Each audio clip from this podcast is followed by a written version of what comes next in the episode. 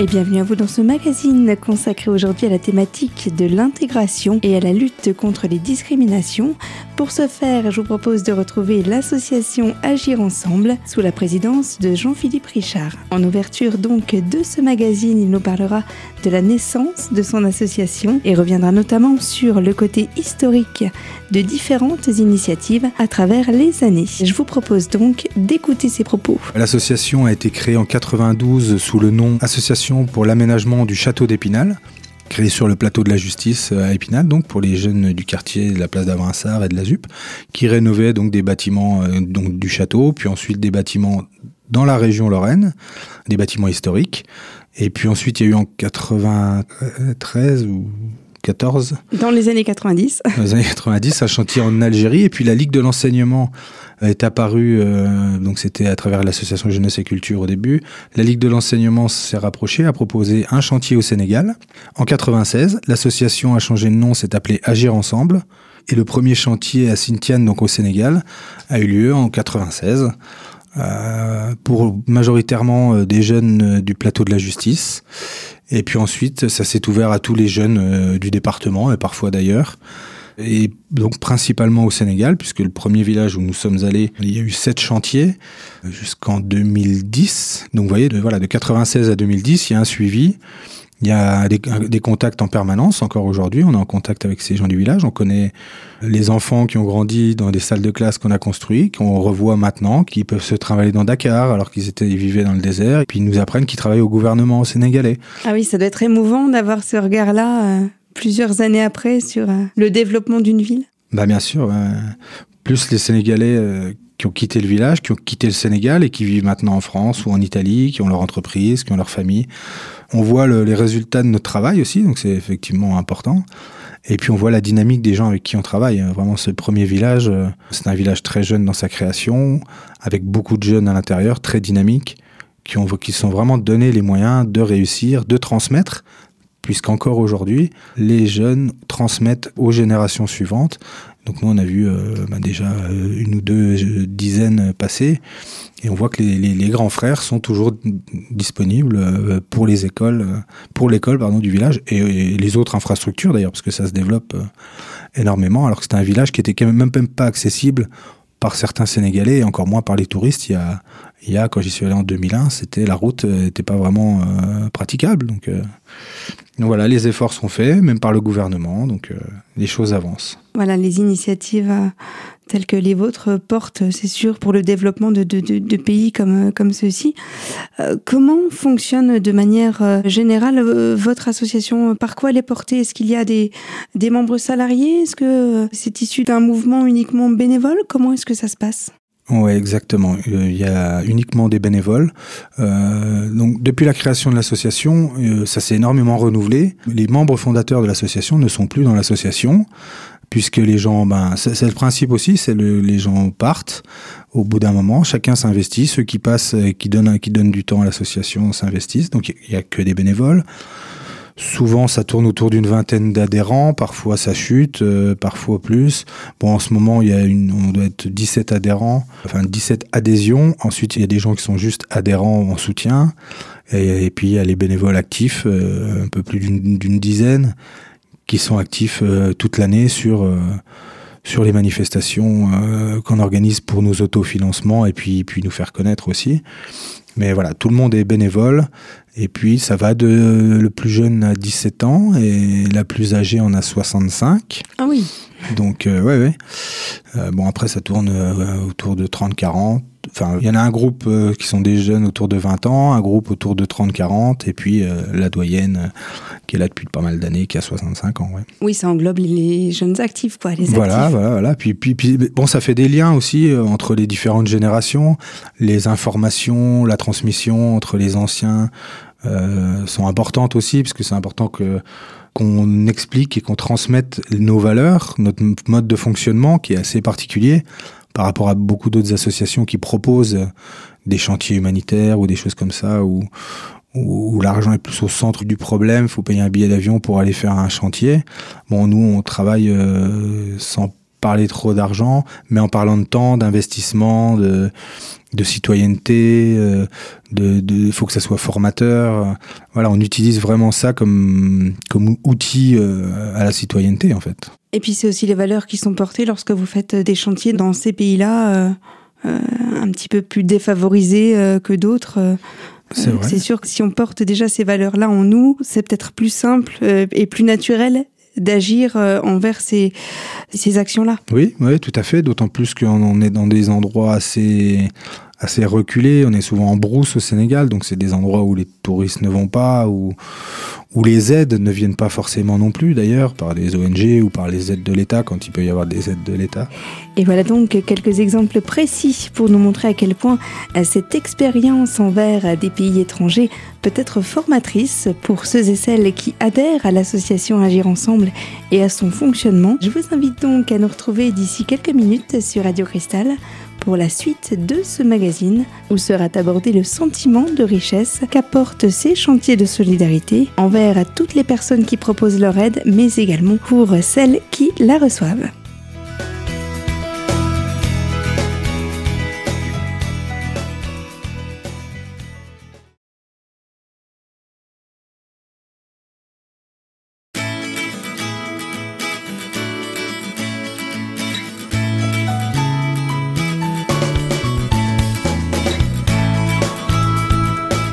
De retour sur cette antenne au cœur de votre radio locale avec toujours notre intervenant, Jean-Philippe Richard, président de cette association Agir Ensemble, une association que l'on place aujourd'hui en lumière. Deuxième partie donc de ce magazine où il est question de projets d'entraide initiés ou programmés.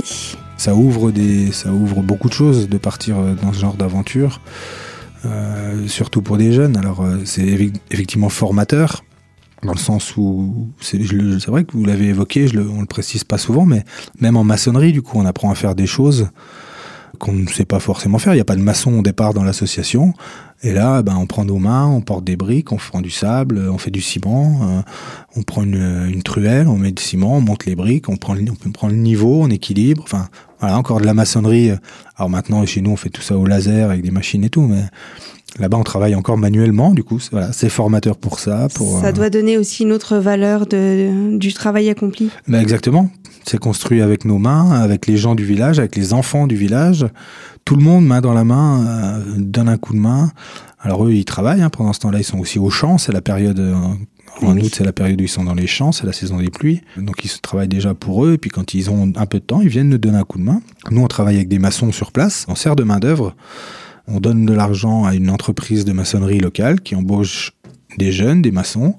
Donc on crée du boulot, on fait travailler euh, l'activité locale, les artisans locaux, et puis nous on sert de main d'œuvre et voilà, du coup on travaille. Euh, ça nous apprend l'esprit, euh, l'esprit d'équipe, le travail en équipe, le partage avec les habitants, avec les cuisinières qui nous préparent les repas. On aide au repas, à la préparation. Enfin, c'est vraiment une équipe qui est ensemble pendant 15 jours, 3 semaines quasiment 7 jours sur 7 et puis euh, dans des conditions pas toujours confortables. Donc euh, voilà c'est très formateur très enrichissant.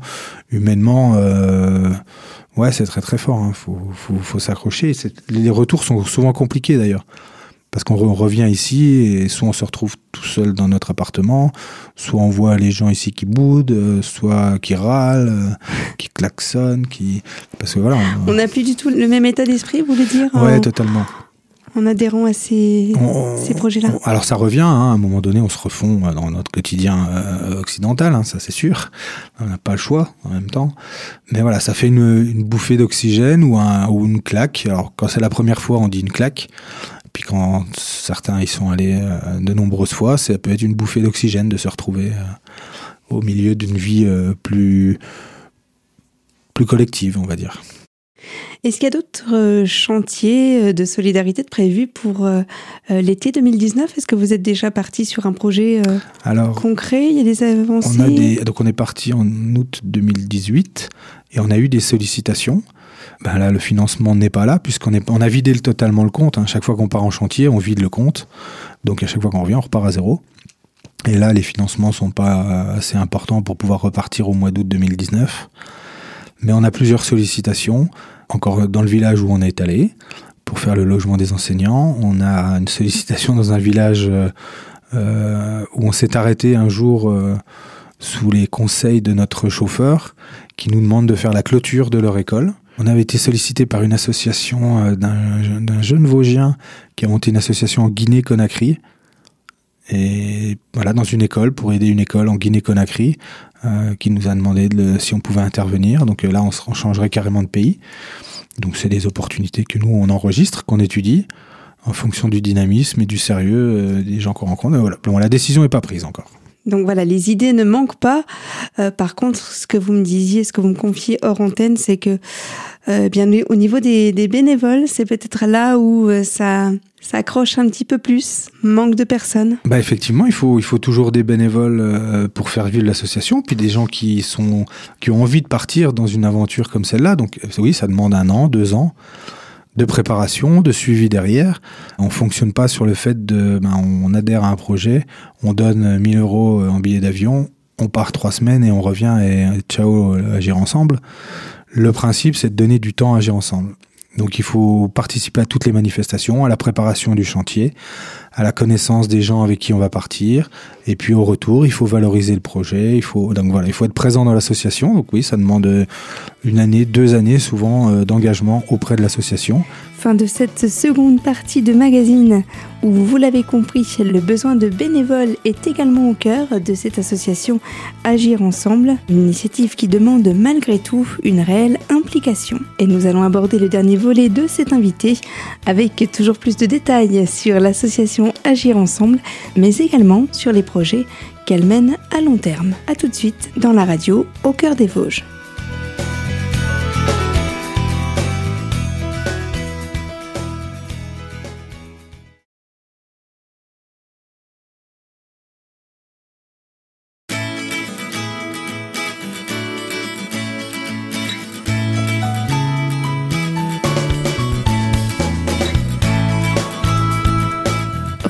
Sur les fréquences de Radio Cristal pour cette troisième partie de rendez-vous, toujours en compagnie de notre invité. Alors, de quel soutien financier dispose l'association pour s'investir vis-à-vis des pays africains? Jean-Philippe Richard nous apporte quelques éléments de réponse. C'est un échange aussi avec les Sénégalais en fait. Ils nous donnent tellement humainement, de par leur accueil, de par leur discours, de par tous les échanges qu'on peut avoir avec eux. Euh, bon, la solidarité est déjà vraiment ancrée en eux, en interne dans leur village. Nous, ils nous l'offrent, euh, bah, on essaye de la retransmettre ici, et puis aux jeunes adhérents, et puis aux, gens qui viennent à nos manifestations. Bon voilà, c'est un peu l'objectif aussi, hein, c'est de construire un monde un peu plus solidaire, un peu plus collectif, euh, même si, même si ça paraît compliqué en ce moment. Ce sont des valeurs qui se perdent mm. euh, peut-être un petit peu plus avec le temps. Alors on parle beaucoup de solidarité pour, euh, en tous les cas, cette association, mais comment fait-elle au niveau des aides? J'imagine que pour monter des projets tels que des constructions comme des maternités ou, ou d'autres infrastructures au niveau des, des, des pays d'Afrique, il faut quand même du financement. Par où est-ce que l'argent parce qu'on va parler d'argent, vous provient-il du coup? Est-ce que vous avez des aides concrètes quand même? Oui, ben, on est obligé de parler d'argent de toute façon, puisque pour réaliser tout ça, ben, il en faut beaucoup. Il en faut euh, surtout pour payer les billets d'avion, parce que c'est la majeure partie du budget nécessaire, c'est la moitié, on va dire, d'un budget. Bon, quand on part construire euh, une salle de classe, euh, il faut à peu près entre 13 et 15 000 euros pour un projet. Une maternité, on est déjà plus sur 20 000 euros. Euh, bon, c'est suivant les projets dans, et, les villages chez qui on travaille, parce que, comme on disait au début, c'est des partenariats. Donc euh, là, en ce moment, dans la région dans laquelle on est, qui est plus près de Dakar, euh, et dans deux villages, on a fait uniquement dans la scolarité, des, des, salles de classe, des logements enseignants, des clôtures. Donc, il nous faut voilà à peu près 15 000 euros quand on part à peu près entre 7 et 10 adhérents. Ah oui. Donc, on part pas tous les ans, on part quand on les a, en fait. Oui, sachant que c'est des projets en plus que vous mettez en œuvre sur du long terme. Voilà. Sur plusieurs années. Oui, oui, c'est des voilà. On, quand on s'engage avec un village, quand un village nous contacte. C'est un peu un parrainage? On peut appeler ça un parrainage euh, Un euh, partenariat. C'est un partenariat, en fait. C'est des voilà, c'est des villages qui nous contactent ou qui viennent à notre euh, rencontre. il y a quelques années, en plein désert à la frontière malienne, il y a un monsieur qui est venu à Épinal nous rencontrer. Donc c'est fou comme quoi. Des ouais, c'est assez incroyable. Et il avait entendu parler de notre chantier à travers une femme du village qui s'était marié avec un homme du village. Et voilà, donc il était venu, euh, bon, pas spécialement à Épinal, enfin spécialement à Épinal, si, mais pas spécialement en France. Et voilà, c'était un retraité, il est venu en France pour des raisons euh, euh, de retraite avant de repartir au Sénégal. Mais il est venu nous voir avant en nous demandant si on pouvait agir sur la santé dans son village. Donc là, on a fait une maternité, le logement des infirmiers et le dispensaire. Et on est encore en contact là avec eux, puisqu'on a reçu une lettre il n'y a pas longtemps pour une demande d'aide sur du matériel scolaire. Et puis, donc voilà, les dernières structures, c'était dans la scolarisation, euh, les salles de classe, etc. Euh, beaucoup d'autofinancement, en fait, pour euh, récolter de l'argent. Beaucoup d'actions. On est presque à une, une manifestation par mois. Alors, on parle là de tremplin, euh, tremplin, de soirées-concerts, de. Eh oui, il y a une manifestation qui va s'en venir. Voilà, euh, oui, qui arrive bientôt, qui est notre manifestation phare, mais on en fait, on peut faire un tournoi de pétanque, on peut faire une vente de gâteaux, de chocolat, de fromage, de un tournoi de fléchettes, un tournoi de pétanque. Voilà, avec différents partenaires. Euh, quand on a des partenaires, un bar qui est partenaire, un club de pétanque qui est partenaire. Tout, en fait, le, les partenariats qu'on a avec eux, ben, on fait des partenariats aussi ici. Et puis euh, ça s'appelle la solidarité internationale, quoi. Mais alors il faut quand même dire qu'il y a un peu de subventions, même s'il y en a plus beaucoup. On a quand même l'aide des subventions pour les chantiers de la région, euh, qui pour l'instant nous a quasiment toujours financé, à part quelques chantiers. Il est arrivé qu'on fasse des chantiers où on était totalement autofinancé, donc ça peut là il faut ça met deux ans pour récolter l'argent, quoi. Ces chantiers se déroulent généralement sur euh, une période donnée, c'est plus sur l'été, c'est ça? Oui, effectivement, c'est toujours euh, au mois d'août. On part toujours trois semaines. Et en général, voilà, c'est au mois d'août pour permettre euh, aux, aux, jeunes qui sont scolarisés d'être disponibles à cette période-là, puisque au départ, l'objectif s'adresse aux jeunes. Et puis souvent, bah, les subventions s'adressent aux jeunes aussi. Donc, euh, voilà, principalement, c'est dans ces périodes-là. Puis ça permet à ceux qui travaillent, parce que maintenant, la majorité des gens de l'association sont plus plus dans la case jeune, on va dire, dans, sont plus dans la case des subventions, tout simplement. Mais euh, euh, donc voilà, il faut trois semaines, c'est assez long aussi, et puis. Et voilà. Ça permet d'offrir euh, une, une expérience euh, déjà de travail, de, de, de, solidarité, et puis de peut-être de, de, ressortir grandi de ces expériences-là. Euh. Vous ouais, avez des vrai, retours des, des jeunes avec lesquels vous avez travaillé sur certains projets? Oui, oui, on a des retours, on a des jeunes qui sont partis dû à leurs études et puis qui, qui ont monté eux-mêmes des projets euh, dans ce genre-là, euh, parfois dans une autre association, euh, parfois eux-mêmes dans leur euh, vie euh, individuelle, ils sont partis à l'étranger euh, comme ça, dans des villages pour aller donner des coups de main.